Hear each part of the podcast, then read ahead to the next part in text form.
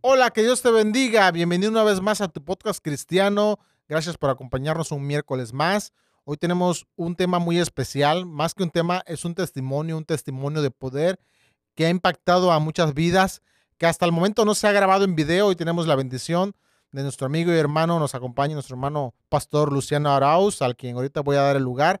Él tiene un testimonio que quiero que escuches con atención, que veas y que puedas compartir este material. No importa si eres cristiano, puedes escuchar y ver este, este testimonio porque pues reafirma nuestra fe y bueno, con más razón a las personas que no conocen, puedas compartirle este testimonio de poder y pueda, puede llegar a muchas almas y pueda ser de bendición y, y almas puedan ser alcanzadas a través de, de este testimonio. Y bueno, sin más preámbulo, quiero dar el lugar a mi hermano, quien va a tomar este tiempo, mi hermano Luciano Arauz, que va a tener este testimonio. Escúchalo, pon atención y creo que va a ser de mucha bendición para tu vida. Dios te bendiga. Hermano, le dejo el micrófono todo suyo. Gracias, Pastor. Gracias, Pastor Osdi. Gracias, muchas gracias. Dios le bendiga a todos los que nos ven por este medio. Un saludo de parte del Pastor Luciano Arauz, originario de Nicaragua, Centroamérica, pero residente naturalizado acá en México, Acapulco Guerrero. Este, sí, como dijo mi hermano Pastor Osdi, pues dice la escritura, hay un pasaje bíblico y quisiera antes de dar ciertos un resumen de lo que Dios ha hecho en mi vida. Y dice la escritura en el capítulo 4, versículo 2 del libro de Daniel, dice, conviene que yo declare las señales y milagros que el Dios Altísimo ha hecho conmigo. Este pasaje me llama la atención poderosamente cuando este, el profeta Daniel está hablando aquí, pero es una, es, es lo que decía Nabucodonosor de lo que Dios había hecho con él. ¿Ves? De tal manera también podemos entender que Dios hace muchas cosas con nosotros y también es importante testificar de la grande maravilla que Dios ha hecho en cada uno de nosotros. Yo creo que también usted ha recibido algún milagro, Dios ha hecho algo en su vida y también es interesante que usted también aprenda a testificar porque es una de las maneras para que presentemos eh, lo que Dios ha hecho en nuestras vidas para que los que no creen también crean por nuestro testimonio. Pues bien, como le comentaba, pues mi nombre es Luciano Arauz, eh, originario de Nicaragua, Centroamérica. Eh, yo vengo de una familia de, de una familia, digamos, bien, bien humilde. Y jamás pensé yo estar en este lugar donde Dios nos tiene, de lo que Dios ha hecho a través de este ministerio. 30 años de ministerio, de los cuales pues ya, ya pesa, pero la verdad es que todo esto que estamos haciendo es por la voluntad de Dios. Nací en el año 1954, un 31 de diciembre de ese año, de una familia muy pobre. Mamá era una madre soltera, una madre que tenía ya ella cuatro hijos. Yo soy el número quinto y mi hermano menor se llama Manuel, él es el, número seis. Este, son, somos tres hermanas, mujeres y tres hermanos varones. Uno ya falleció, Isidro.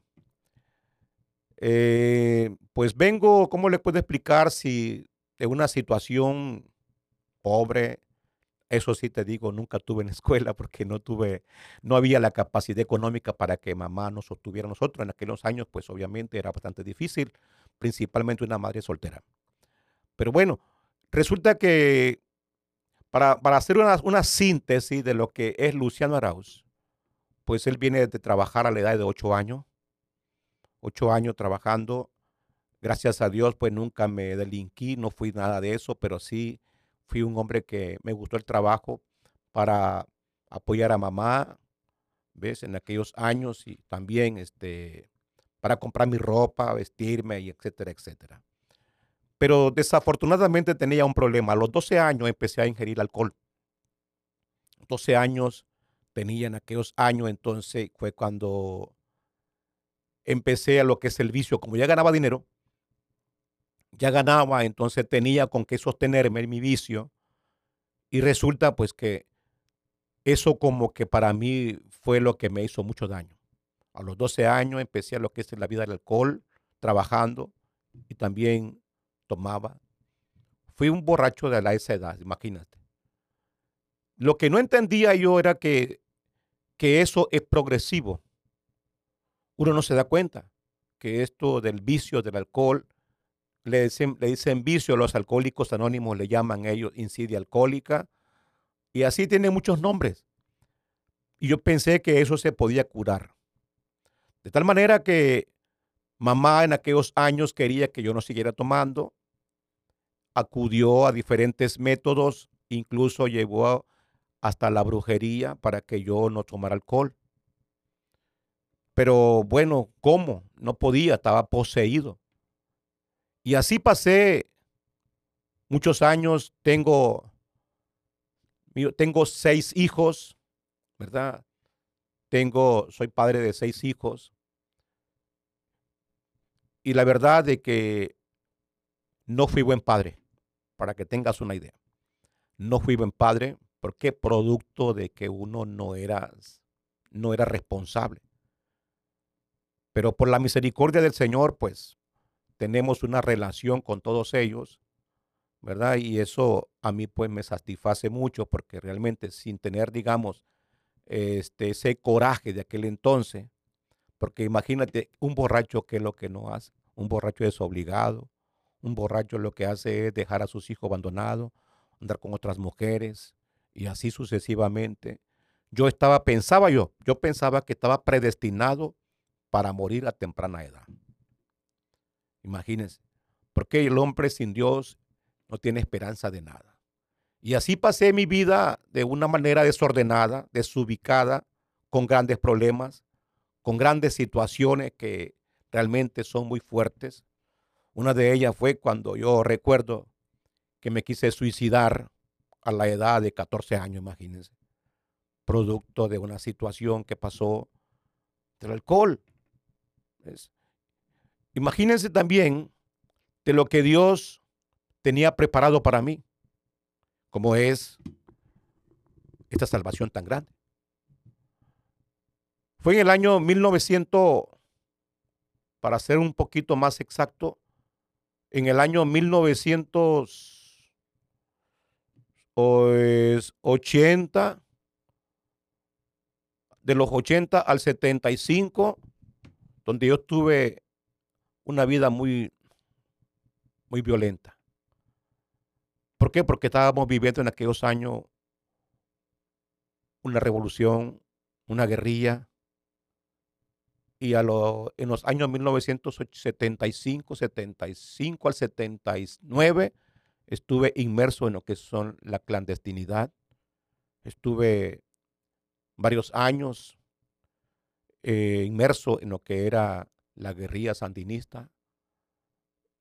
Estuve trabajando como fui parte como uno de los hombres de confianza o personas de confianza y me incorporé a la edad, creo que en ese entonces, fue en el año 1975, 76, pegando 76, donde me incorporé a la, a la clandestinidad hasta en el año 1979, que llegamos al triunfo de la revolución. Digo esto porque también tengamos bien claro de dónde Dios nos sacó. Para empezar, pues era enemigo de Dios. Yo no creía en Dios. Yo no creía ni en Dios, ni en el diablo, ni en los ángeles, ni en los demonios. Yo prácticamente no, no me gustaba nada de eso. Sin embargo, tuve dos percances muy fuertes. Cuando hablo de dos percances muy fuertes, cuando recuerdo que en el año 1975,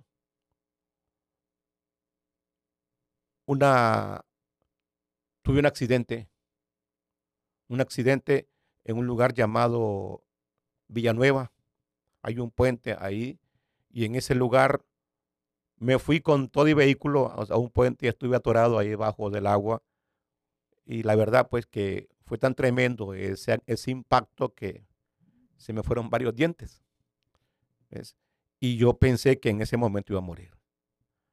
Pero lo que me sorprende es que en medio de todo eso, pude salir ya prácticamente muerto. Lo que no entendía era que era por algo que Dios me tenía reservado. Porque tengo entendido que cuando nací, a los cuatro días de haber nacido, morí también. Me dio una bronconeumonía, tengo unas, unas costillas quebradas, así deformadas en mi pecho, producto de esa, de esa enfermedad. A los cuatro días de haber nacido, imagínense, morí, estuve muerto como unas seis horas o siete por ahí. Y fue cuando una señora, la que, la que asistió a mi mamá, doña Fidelina, ella llegó a verme y a saber qué fue lo que hizo que me hizo revivir. Lo que no entendía era que Dios tenía un plan.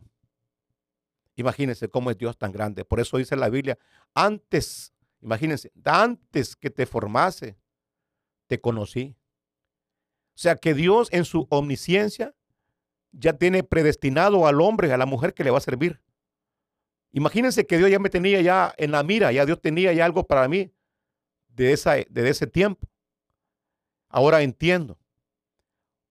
Era enemigo de Dios, pero Dios me amaba tanto y me sigue amando de que ahora me sorprende. Pero bueno, resulta que en el año 1979 llegamos a la revolución y entonces de ese año en adelante pues estuve trabajando después como parte del nuevo ejército. En ese año 79 fue la revolución después en el 80, al 80, al 90. Fueron 10 años también que estuve en el nuevo ejército, tuve tres grados, tres, grados y también tuve tres cargos. Uno de ellos fue subteniente, teniente y teniente primero. Cargos, tenía tres cargos también dentro del ejército. De tal manera que eh, eh, yo era un hombre que la verdad que era muy presuncioso, muy, muy altivo, muy arrogante, muy, muy prepotente. Nadie me podía decir nada porque era muy grosero también, andaba armado también, imagínense. Andaba bien armado.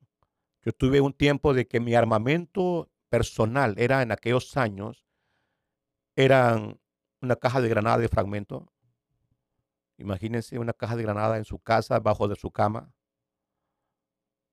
una checa automática tipo UCI de asalto, una Macaró tipo 9 milímetros, eh, una KM plegable coreana con 800 tiros y de ribete un RPG-7 antitanque. Era un armamento personal. ¿Por qué? Porque en aquellos, en aquellos años, pues después de la revolución, pues todo Nicaragua, la mayoría, andábamos armados, producto de la contrarrevolución, producto de la invasión extranjera, y entonces tuvimos que armarnos.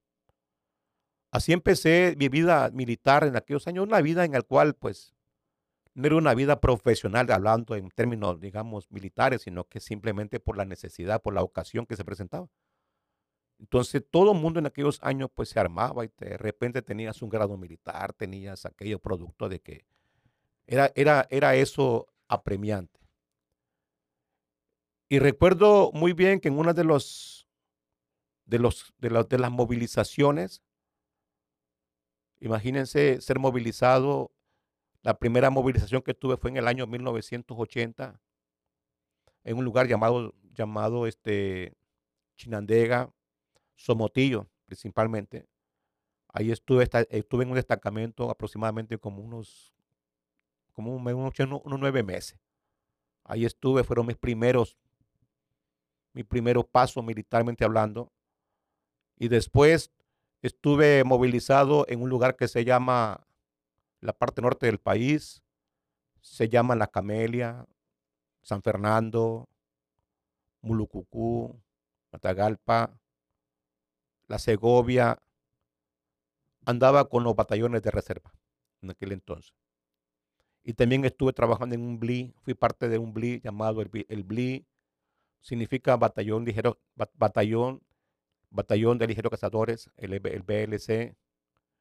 Entonces, de todo esto que usted me está escuchando, este hermano, ¿de qué está hablando? No le entiendo. Lo que te quiero dar a entender es que un hombre que no conocía de Dios, que no amaba a Dios, que le caía mal las cosas de Dios, Lo que no entendía es que Dios me iba cuidando paso a paso. ¿Me estoy entendiendo? Entonces, paso a paso, paso a paso, la misericordia de Dios me tenía atrapado. Pero yo era un hombre tan soberbio que no me caía bien nada de lo que es de la palabra de Dios. Porque incluso en una ocasión metimos a unas personas que andaban con una Biblia y creyendo que eran contrarrevolucionarios, que estaban en contra de la revolución de nosotros. Lo metimos preso. Y yo tenía la intención de matarlos a todos ellos, porque cuando uno no conoce de Dios se convierte en un criminal, se convierte en un hombre déspota, en un hombre implacable, en alguien que realmente no tiene corazón. Y eso era yo en ese entonces. De tal manera que hasta qué grado llegue el odio contra las cosas de Dios, porque muchas veces te inculcan ideas que Dios no existe, que eso es mentira y que son puras mentiras del diablo. Tal manera que fue así como yo me fui empapando más en conocimiento de los de, de las revoluciones contemporáneas, como fue la revolución. Me acuerdo cuando leíamos libros, prácticamente libros de las revoluciones de diferentes partes del mundo. Y como que tu, corazón, como que tu mente se va llenando de todas esas cosas que los haces, los, a ellos los idólatras, lo, lo hace ídolo. ¿Ves? Y entonces no quieres saber nada de Dios. Lo que no entendemos muchas veces es el fracaso que el hombre tiene. Yo aparentemente creía que todo lo tenía, pero era un fracasado. Era un borracho fracasado. Era un hombre sin Dios y sin esperanza. Un Dios, un Dios violento, perdón, un hombre violento. Un, un hombre realmente sin ganas de vivir. Un hombre completamente que no, que no tenía, pues digamos, nada que ofrecer a este mundo. Bebí tanto alcohol me caía tanto el alcohol tan mal que me lo quería acabar. Sin embargo, fue Dios que tomó un día. Un día Dios me alcanzó. Pero bueno, con esto que estamos hablando, amigo, usted que me está escuchando y me está viendo. Yo tendría prácticamente ya unos 40 años de muerto. Sí, 40 años ya estuviera muerto yo. Imagínense. Pero Dios me fue cuidando, me fue guardando. En una ocasión recuerdo que estando en la montaña de, de Ocotal, estábamos dislocando unas tropas, ahí el 40, el batallón 4014 en aquellos años, batallón de reserva, y tenía a un amigo, un artillero, andaba a la par juntamente con, un con el comunicador, allí en los frentes de guerra, en la montaña, estoy hablando de la montaña, no estoy hablando de la ciudad, estoy hablando de pura montaña. Y estando en la montaña, yo recuerdo que fue para, un, para una fecha de marzo, si no mal recuerdo, fue en el año 1985. En esa fecha, 85-86. Resulta que en esa ocasión yo recuerdo que se me cayó una pluma.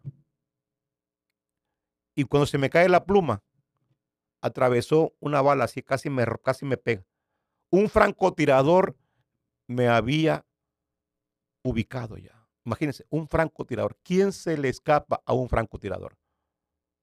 Dios permitió que el hombre no me hiciera nada. Un hondureño me tiró seis balazos como a 10, como a 10 metros de distancia. No me dio ni uno. Dirá usted este como que está dando pura fantasía, pura película, puro cuento de niño. Eso es lo que yo me sorprendo. ¿Por qué Dios ¿Por qué yo no, por yo no he pasado tantas cosas? Pues, sea, que estuviera muerto ya, pero ¿por qué? Digo yo, ¿por qué? ¿Por qué? Pero ahora entiendo lo que la Biblia habla claramente. La Biblia dice, conoceréis la verdad y la verdad os hará libre. La Biblia también habla de que de los menospreciados, de, de la gente que no sirve para nada, Dios lo escogió. De ahí vengo yo. De esa parte vengo. Sin embargo, puede entender algo? Que entre más malo es el hombre, más misericordioso es Dios. Así se lo digo. Quisiera tener, digamos, varias palabras como expresar, porque para mí esto es nuevo, digamos, grabar en esto, ese testimonio.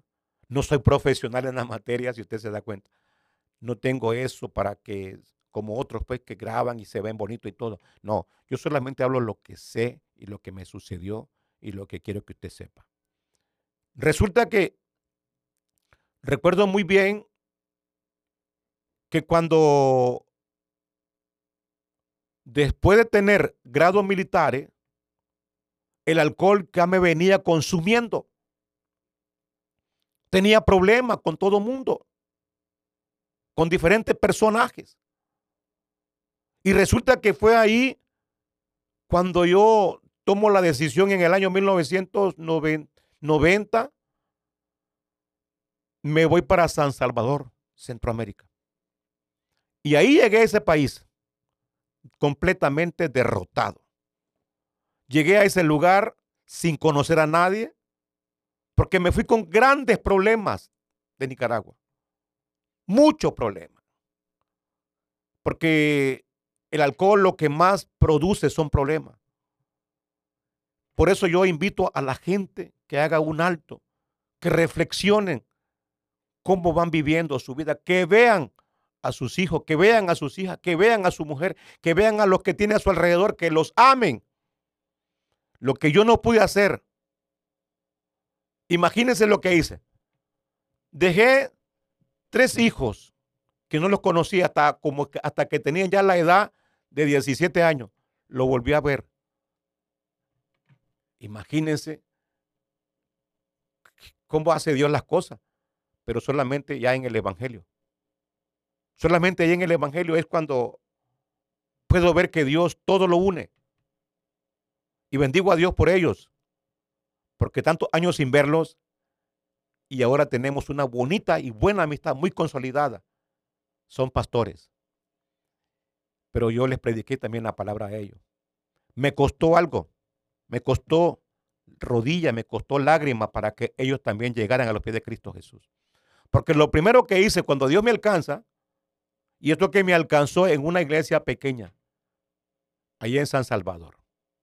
Porque se imaginan después de ser alguien, al no ser nada, andar vendiendo naranja en los mercados, en los, autobuses, piña así en pedazos, en rodaja, en bolsa, tirándome de los autobuses, corriendo de un lado a otro. Así como vende la gente en los mercados, en las esquinas.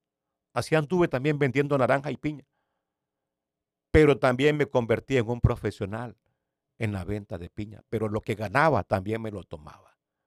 Eso era continuamente, diario era eso.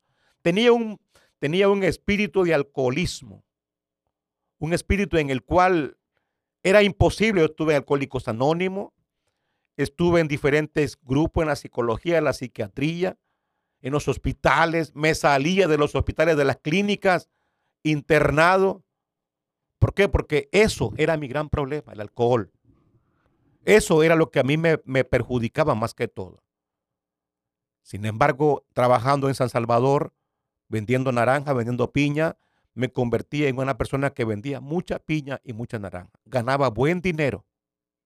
Después de todo eso ganaba buen dinero, pero que todo lo que ganaba lo gastaba.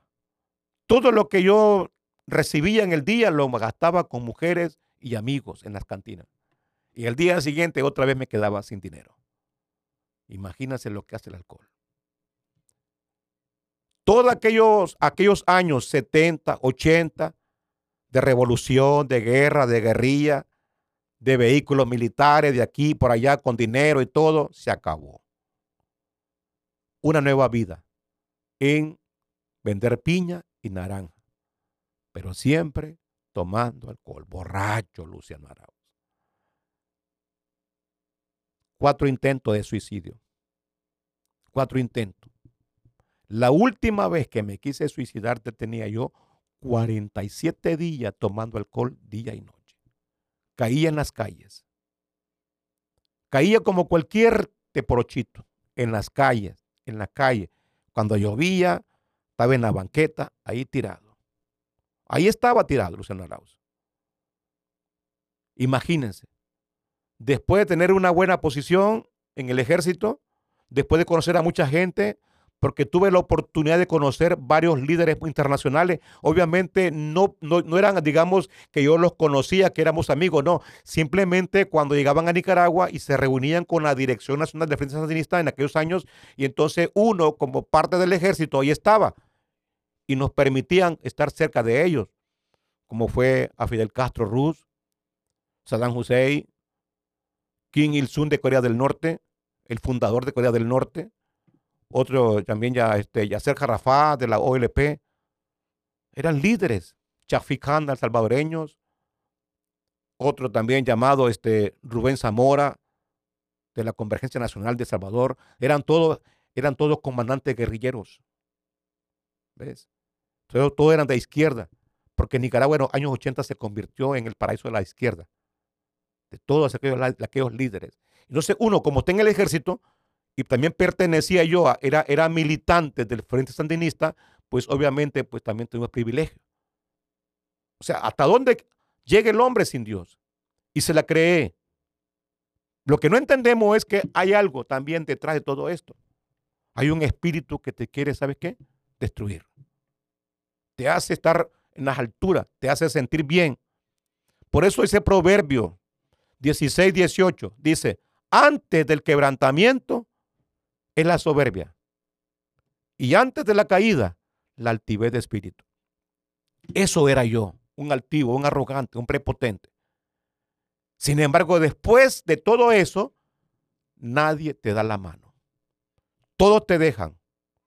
Yo fui abandonado por mis amigos. Fui abandonado por la gente que más quería. Fui abandonado por todos. Todos me dejaron.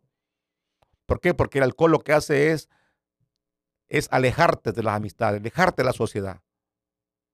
Y eso pasó con mi vida. Hablo más que todo del alcohol porque fue lo que más experimenté y fue lo que me fue destruyendo poco a poco. Y recuerdo muy bien que llegué a ese país, El Salvador, destrozado, sin ganas de vivir. Pero ahí Dios me permitió conocer el Evangelio. Yo recuerdo que en una ocasión, después de estar tomando 47 días, día y noche, tomando alcohol en las calles, Conocí a varios pandilleros porque ya no vivía en casa donde, donde rentaba, sino que me, me refugiaba con los de la Mara 18, con la Mara, de la, con la, Mara de, la, de la 13, en un lugar llamado La Tiendona. Si usted va al Salvador algún día o pregunta o se informa, pregunte dónde, dónde queda La Tiendona. Es la central de abasto más grande del país. Está bien inmenso eso. Pero también ahí abundan las pandillas. Bueno, abundaba en aquellos años, no sé cómo está. Tengo muchos años que no voy. Entonces, con esto qué te digo, ese era mi mundo. Tenía unos vendedores que eran pandilleros. Ellos vendían naranja y también venían y robaban y me vendían el oro, como eran cadenas, argollas, me las vendían a buen precio y yo se las compraba. O sea, tuve vendedores de las dos maras, 18 y de la 13. Ellos vendían naranja y piña. Tenía un equipo como de ocho personas que vendían naranja y me trabajaban. Me decían el rey de la piña, el piñero ahí en la, hay, una, hay un lugar que se llama la Agua Cristal, ¿ves? Ahí es el lugar frente a la tiendona, ahí estuve yo vendiendo naranja y piña, en el mercado mayoreo de la tiendona. Pero como reitero, era borracho. Todo lo que ganaba al alcohol y las mujeres. Dos problemas tenía grandes, mujeres y alcohol, mujeres y alcohol, mujeres y alcohol.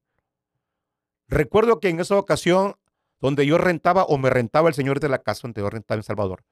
Él oraba por mí, mi hermano Adolfo Molina Saldaña. Yo vivía en un lugar que se llama el, Cantón Milingo, en la carretera 6 y medio, carretera troncal del norte. Así se llama, ahí en San Salvador. Porque en Salvador viví 10 años. Ahí viví después que llegué de Nicaragua. Después que de Nicaragua me fui derrotado. Después de que ya prácticamente yo quería morirme, yo llegué a ese país y fue ahí donde viví 10 años. 10 años. Y fueron los años más duros, más crudos para mí. Porque no tenía nadie de familia. Entonces un hombre sin familia, pues obviamente hace y deshace y no le importa la vida. De tal manera que me quise suicidar cuatro veces. Ya la vida para mí no era nada Ya mi vida prácticamente no tenía sentido, prácticamente la vida para mí ya no existía. Y recuerdo que había este hermano llamado Alfonso Molina Saldaña, donde, yo, donde, me rentaba a mí en la casa, porque tenía todo amueblado, tenía todo como que vivía una familia ahí, pero no era solo yo que vivía. Ganaba buen dinero, sí, ganaba muy bien. Entonces, este señor oraba mucho por mí.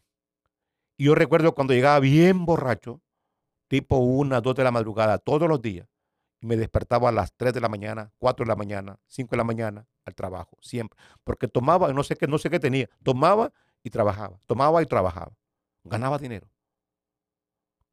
Yo recuerdo cuando Molina decía, Señor, en sus oraciones, el Señor Arauz es buena gente, ayúdale, sánalo, sálvalo. Y me enojaba cuando le escuchaba orar, cuando mencionaba mi nombre. Porque el hombre sin Dios detesta el Evangelio. El hombre sin Dios es una bestia completamente, disculpe la expresión, pero completamente así es el hombre. Es arrogante, bien soberbio, bien altivo. Yo tenía una soberbia que la verdad me calaba hasta los huesos. Altivo como no tienes idea. Prepotente como no tienes idea. Lo que yo no entendía que es lo que sucedía en mi vida. Y yo recuerdo que Adolfo Molina oraba, oraba, oraba, oraba. Por eso es importante, ¿sabe qué? Tener en aprecio a aquellas personas que han orado por usted. Para que usted esté en el lugar donde se encuentra, usted pastor, evangelista, maestro, apóstol, profeta, como sea, usted tuvo alguien que estuvo orando por usted para que esté en el lugar que se encuentra. Y usted tiene que tener, ¿sabe qué? Gratitud. Porque es bueno tener gratitud para con aquella gente que oran por nosotros. Yo no sabía lo que yo estaba haciendo. Sin embargo, Adolfo Molina oraba mucho por mí y no era nada mío. Pero él oraba por mí. Yo recuerdo que decía, Señor, el Señor Aragua es buena gente. Sálvalo, ayúdale. Y así pasaba. Hasta que un día me puse de acuerdo con un amigo, un vecino, ahí en San Salvador. Recuerdo que le dije a uno que se llama José, José Hernández. Le dije, José, me caen malos. Oye, ¿estás oyendo ese ruido ahí? Le decía yo. Porque escuchábamos alabanza. Me decía, sí, esto me decía él, ya te imaginas las palabras que habla el hombre sin Dios. Y yo también. Y nos pusimos de acuerdo con el propósito de ir a hacer daño a esa iglesia. Y nos pusimos de acuerdo y llegamos un día a Marte, que era de enseñanza. Subimos a ese lugar. La iglesia se llama Puerta del Cielo. Ahí en ese lugar. Subimos y cuando nos pusimos un lado, otro otro lado, con el propósito de hacer un gran problema. Recuerdo que yo me levanté y le quité el micrófono al que estaba predicando, al que estaba enseñando, al maestro de ese entonces. Resulta que en ese entonces le quito el micrófono y empiezo a hablar un montón de cosas. Hablando pura mentira, pura locura nada más. Traté mal a los que estaban sentados ahí. Le dije que eran, eran unos ignorantes que eran buenos para nada, que buscaran que hacer algo, que ahí estaban haciendo solamente locura nada más. Pero con palabra fea, obviamente, pues. Y resulta que ahí fue que llegué bien borracho juntamente con José Hernández. Cuando estoy hablándole, porque le quité el micrófono a Miguel, se apareció una hermanita, la hermana Tita. La hermana Tita era una mujer de oración y de ayuno. Era una mujer que siempre estaba metida en el altar hablando con Dios. Qué importante es tener en una congregación mujeres que estén siempre orando, ayunando, intercediendo por los ministerios, intercediendo por la familia, intercediendo por todo. Es necesario que existan ese tipo de personas en las iglesias que estén siempre para sostener la congregación, para sostener los ministerios, porque no muchas veces pensamos que es el dinero quien sostiene los ministerios, no, los que sostienen los ministerios son el ayuno y la oración y la intercesión. Si no tenemos eso, no tenemos nada. Es importante que aprendamos a tener ese tipo de personas en, en las iglesias, en los ministerios, que te respalden, que tenga usted sabe que un cuerpo de respaldo, que tenga usted un, equipo de que lo estén respaldando continuamente en su ministerio. ¿Para qué? Para que el enemigo no te toque. Y resulta que cuando yo llegué, la hermana Tita me tocó, me dijo que yo era un hijo de Dios. ¿Se imagina que me caía mal Dios y de repente me dice que soy hijo de Dios? Qué curioso. Si yo no sé, yo no conozco de Dios, no conozco nada, no sé. Además, me caía mal yo y sin conocerlo. Y en ese momento me dice la hermana Tita que yo soy hijo de Dios. Y la hermana Tita, ¿qué es lo que hizo? Me tocó la frente. Yo no sé qué tenía esa, ese, ese dedo la hermana Tita, que me tumbó como a cuatro metros de distancia. Ahí quedé tendido. Una señora casi aproximadamente como de 80 años, chaparrita, delgadita, le temblaba las manos por su debilidad física, pero estaba llena del Espíritu de Dios. Ahora lo entiendo. Y fue cuando en ese entonces la hermana Tita me tocó la frente y me tumbó y estuve ahí aproximadamente como una hora y media tendido, tirado en el piso. Lo que me dicen a mí es que yo dije, yo dije en el, en el, en el, ¿cómo se llama? En el aire, dije yo que yo aceptaba a Jesucristo. No sé qué es lo que sucedió, porque creo que ella me habló que se aceptaba a Jesucristo, porque yo era hijo de Dios. Pero cuando iba en el aire, dice la hermana, dicen los hermanos de ahí en ese entonces, que yo dije que sí lo acertaba. Y ahí estuve como hora y media atendido mientras pasaba el servicio, mientras pasaba el culto, mientras se acabó el servicio. Se fueron todos y solamente quedaron como cuatro personas. Walter, Miguel, Sandra y la hermana Tita. Porque la gente se va de la iglesia ya de noche y entonces a mí me recogieron ellos, me levantaron y me llevaron a la casa. Pero algo sucedió en ese momento. Lo que nunca había pasado en mi vida, en ese entonces lo pude experimentar. Había un gozo dentro de mí. Yo recuerdo que iba caminando con ellos y yo me iba riendo y también iba llorando. Me reía y lloraba, pero mi risa era de alegría, de gozo y mi llanto también como de satisfacción. O sea, no era nada de tristeza, era algo que estaba sucediendo dentro de mí. Algo extraordinario. Y fue cuando yo no recuerdo por qué razón iba llorando y por qué iba riéndome. Que el, amigo este, este, este amigo José Hernández, ya me quedaba viendo y me decía, tú estás loco. Venimos a tal cosa, me decía, venimos a hacer algo, venimos a hacer daño a esta iglesia y tú, mira cómo saliste. Saliste al revés. Tú estás loco, te vas riendo, te vas, riendo y vas llorando, vas riendo y vas, vas llorando. Ni yo tampoco lo entendía. Sin embargo, llegué a la casa, me fueron a la casa, ya eran como las 10 de la noche, me quedé observando hacia arriba el techo y pensando en lo que había sucedido, porque había algo extraordinario y no jamás lo había experimentado. Eran como a eso de las 12 de la noche, más o menos, porque yo recuerdo que yo tenía alcohol por diferentes partes. Tenía alcohol bajo la cama, tenía alcohol en, en los baños, tenía alcohol en, en, todas partes, bajo, el techo. Ahí tenía alcohol porque era, adicto al alcohol. Yo no podía dormir si no me tomaba mis buenos de alcohol. No podía porque venía un tormento, porque siempre tuve lo que se le llama delirio intremen. También, ¿sabe qué? Yo miré como unos chiquinanos así me seguían Siempre, cuando hay veces, veces me seguían y yo corría, porque me perseguían, así como que eran duendes, me perseguían esas cosas. Y yo gritaba de temor, yo gritaba de miedo. Y decían, ahí vienen, ahí vienen, ahí vienen tras de mí, agárrenos, agárrenos, ayúdenme. Me seguían. La mayor parte fui perseguido por ese tipo de cosas. Y de repente, yo para que para poder dormir tenía que tomar alcohol. Para poder dormir tenía que ponerme bien borracho y dormirme y terminarme, digamos, este, que no, ¿cómo te puedo explicar? Para, para no sentir nada, pues el temor, entonces tenía que tomar, emborracharme otra vez hasta dormirme. Y me despertaba siempre a las 3, 4 de la mañana. Casi no dormía. Imagínense qué barbaridad lo que hace el alcohol. Y recuerdo que en esa ocasión me quedé viendo hacia el techo, con las luces encendidas, acostado en mi cama, meditando, pensando en lo que nunca había hecho. Me quedé nomás analizando hacia arriba el techo. Cuando eran como las 12 de la noche, 12 y media por ahí, yo escuchaba, porque allá le llaman pasaje. Pasaje es un lugar estrecho donde la camina, donde no pasan carros, son pequeñitas las, las, las, las banquetas, tan estrechitos, no sé cómo le llaman.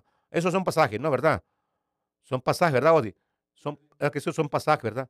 Entonces, resulta que en ese pasaje yo, yo pues escuchaba a los vecinos que estaban licuando, que estaban platicando, que estaban riendo, otros jugando y así. Se escuchaba todo, pero estoy en yo estoy en ese entonces en la cama. Y fue cuando de repente miré hacia arriba en el techo que apareció una mano, una mano de aquí, como medio cuerpo nada más. Y esa mano me abrió la boca. Y estoy despierto, ¿eh? no estoy dormido, no tengo un sueño, es una realidad. Tengo los ojos abiertos, estoy consciente porque estoy oyendo todo. Estoy analizando, estoy pensando lo que pasó hace unas horas atrás. Y de repente fue cuando esa mano me abre la boca. Y cuando me abre la boca, simultáneamente mete su, se mete esa mano en mi estómago y saca una, un ser así pequeño, como el, como el tamaño de esto. De aquí, pequeño, pero con cabeza, con, con manos, con pies. Un ser como un, como un ser humano, pero pequeño. Como un feto, pero ya grande. ¿Ves? Ya grande. Porque se miraba ya grande, no se miraba un niño. Y esa cosa la sacó la mano y esa mano me lo, me lo mostró y yo estaba con nervios, casi, casi salgo corriendo porque miraba a esa mano que tenía esa cosa y, esa, y, ese, y ese sujeto, esa cosa que tenía esa mano agarrada, me quedaba viendo para ver si yo le decía que no, que no, lo, que, que, que, que no se fuera de mí. Y esa mano lo que hizo fue tirarlo así, lo, lo tumbó. Y recuerdo muy bien que yo me quedé pensando y lloré esa noche o esa madrugada. Y algo sucedió en mí, que desapareció por completo todo el deseo del alcohol, todo el deseo de andar haciendo cosas indebidas. Todo lo que pasaba antes, en ese instante, fue como un abrir y cerrar de ojo que pasó en mí. Por eso yo creo en los milagros. Yo creo en lo que Dios hace, en las cosas sobrenatural, como dice el libro de Daniel, que conviene que uno declare, ¿ves? De las cosas que Dios hace, de las maravillas que Dios hace. Porque eso son una grandes maravilla. Lo que Dios hizo en mí es una gran maravilla. Fue un cambio radical. Y en ese momento yo lo que sentí fueron deseos de llorar y de alabar a Dios, lo que nunca había hecho jamás en mi vida, pero algo vino sobre mí en ese momento. Fue rápido esa noche. Fue algo tremendo esa noche que no había gente, solo estaba yo en el cuarto, de, en mi habitación, en mi cama. Ese, ese, esa experiencia la tuve a sola. Que el día siguiente no fui a trabajar.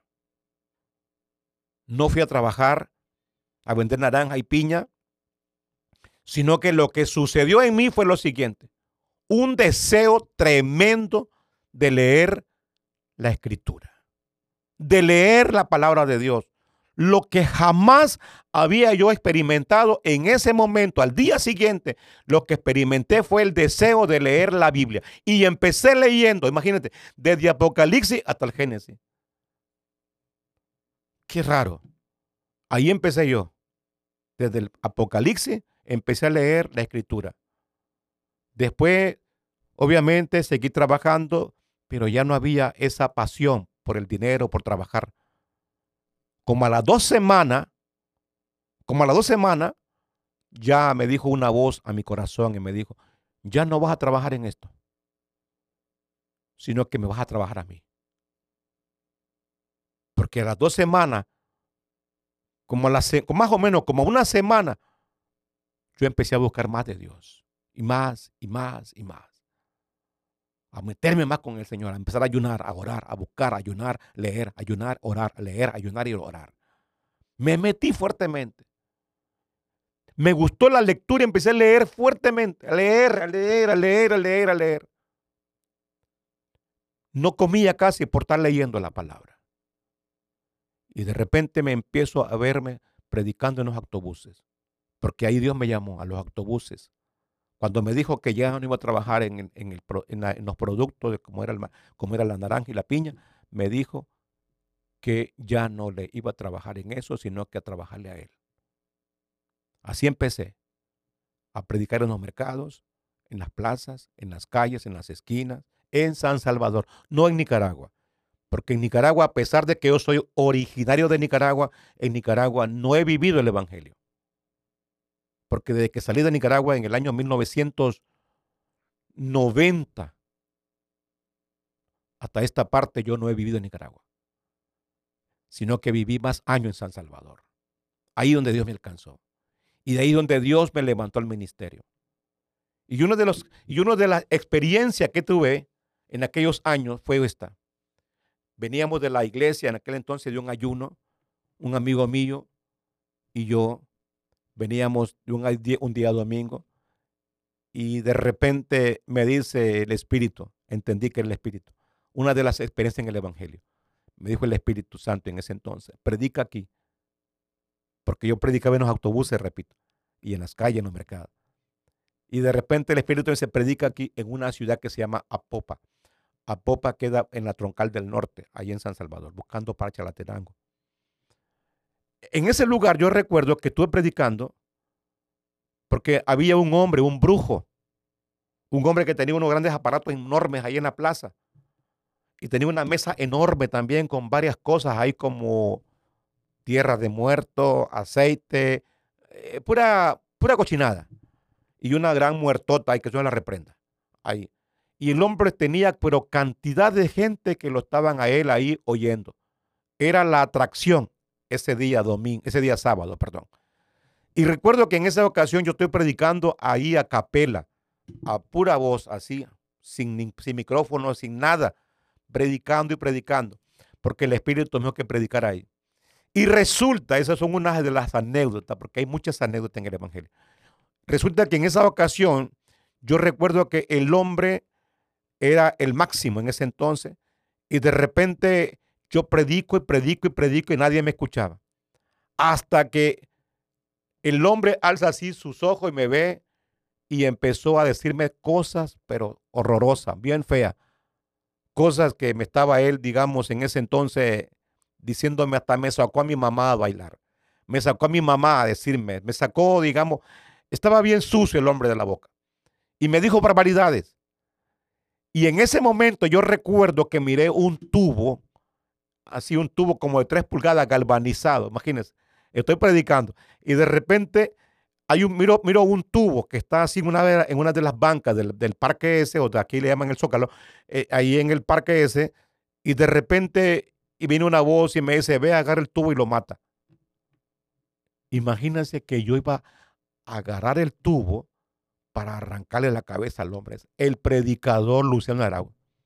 Imagínense. Cuando de repente voy caminando y una voz me dice, ¿dónde vas? A matarlo, porque me sacó a mi mamá. A quitarle la cabeza, dije yo. Y de repente la voz me dice, no, sigue predicando, porque estás ganando. Y le digo, ¿qué estoy ganando? Tú sigue predicando porque estás ganando. Yo pensaba que era Carlos el que iba conmigo, el que me estaba diciendo esas cosas. Sin embargo, Carlos no estaba ahí, sino que yo oí una voz audible, así audible que me habló fuerte y fue cuando esa voz me dijo que me regresara. ¿Por qué? Porque yo iba a hacer algo mal. Entonces entendí, escuché la voz porque tocó mi corazón, mi corazón fue mudado por esa voz y me regreso otra vez al lugar y sigo predicando.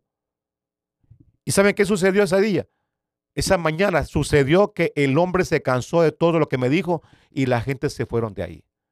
Todo lo que tenía él, habían, cientos de gente ahí a su alrededor y toda la gente miró porque pensaron que el hombre me iba a matar o yo, alguna cosa iba a pasar ahí. Algo grave iba a, suceder. Sin embargo, el hombre se fue enojadísimo y dejó todo ahí. ¿Y quiénes creen ustedes que estaban pegados a la mesa eran unos cristianos, unas muchachas que estaban cristianas ahí, que eran, que eran de las iglesias, saber de dónde, se quedaron atrapadas, porque mucha gente, ellas sin darse cuenta, quedaron ahí atrapadas y la gente no les dio salida. Bendito sea Dios. Y fue ahí cuando Dios me permitió predicar con los aparatos del brujo, porque un niño, un niño me dijo, predicador, predicador, tenga, me dice él, el micrófono y yo agarré el micrófono porque la señora me dijo, agárrenlo.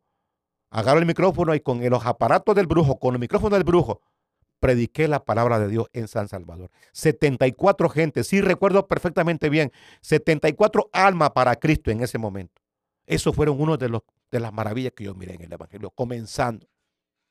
Imagínense cómo es Dios. Después de ser enemigo de Dios, Dios usando a este vaso inútil. Esas son cosas que solamente Dios lo puede hacer.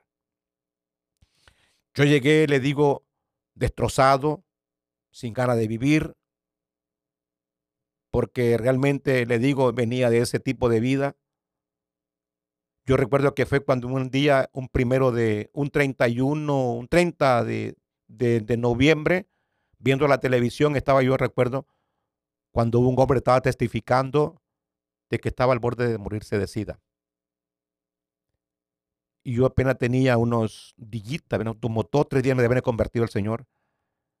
Y de repente resulta que ese hombre está testificando en la televisión de que había tenido contacto con diferentes mujeres y que ya estaba en la fase final del SIDA.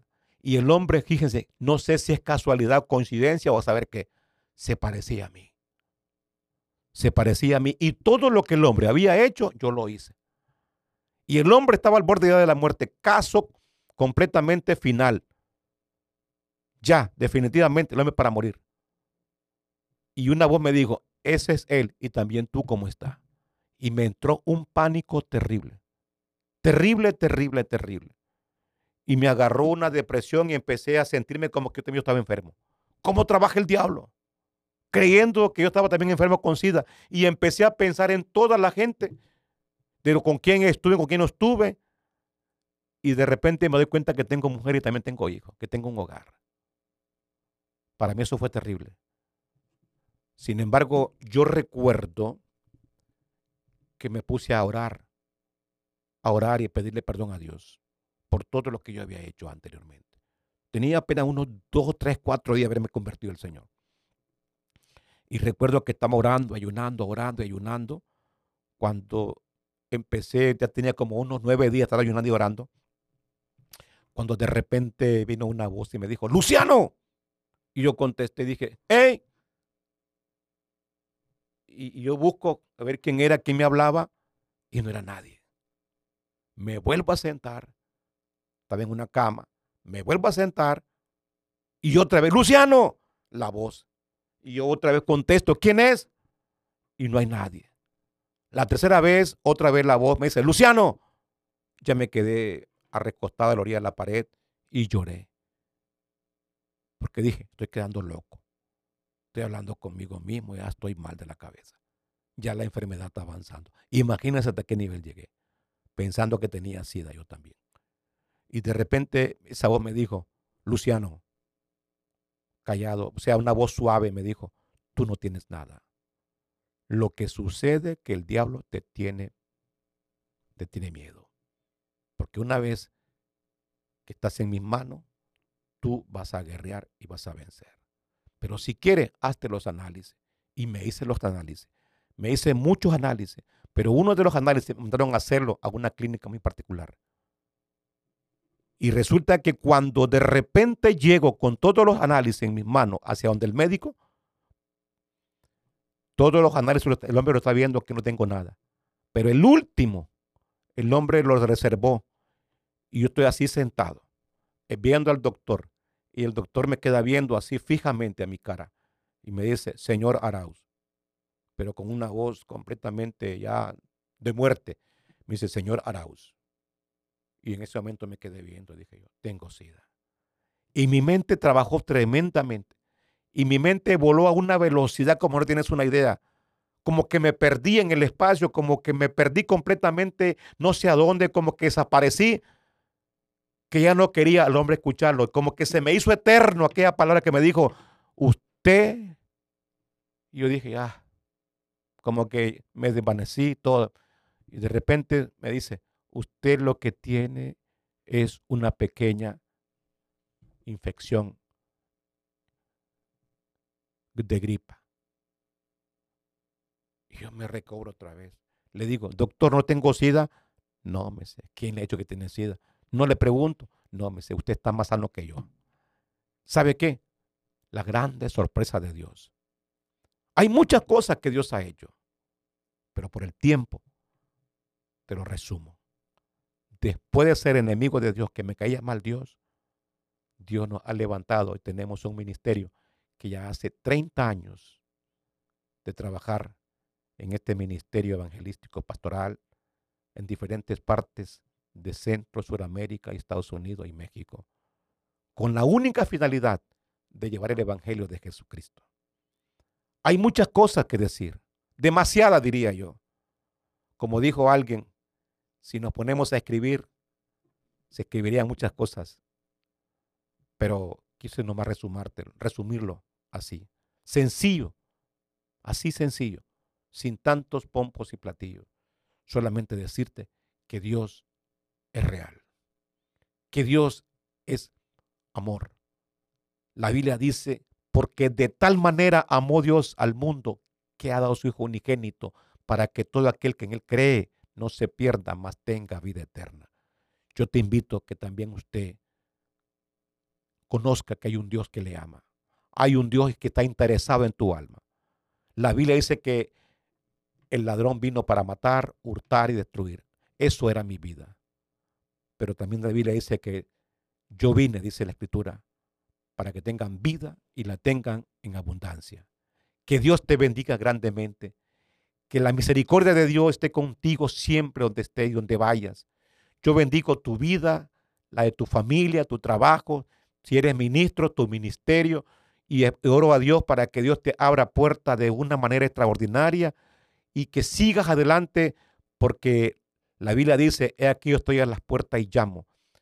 Miremos cómo usted, Señor, estamos viviendo tiempos peligrosos, la maldad se ha incrementado, todo está, está tremendamente mal, pero en medio de la maldad, donde abunda el pecado, sobreabunda la gracia. Que Dios te bendiga rica y poderosamente y oro para que Dios te ayude en todo momento. Bendiciones. Hasta luego.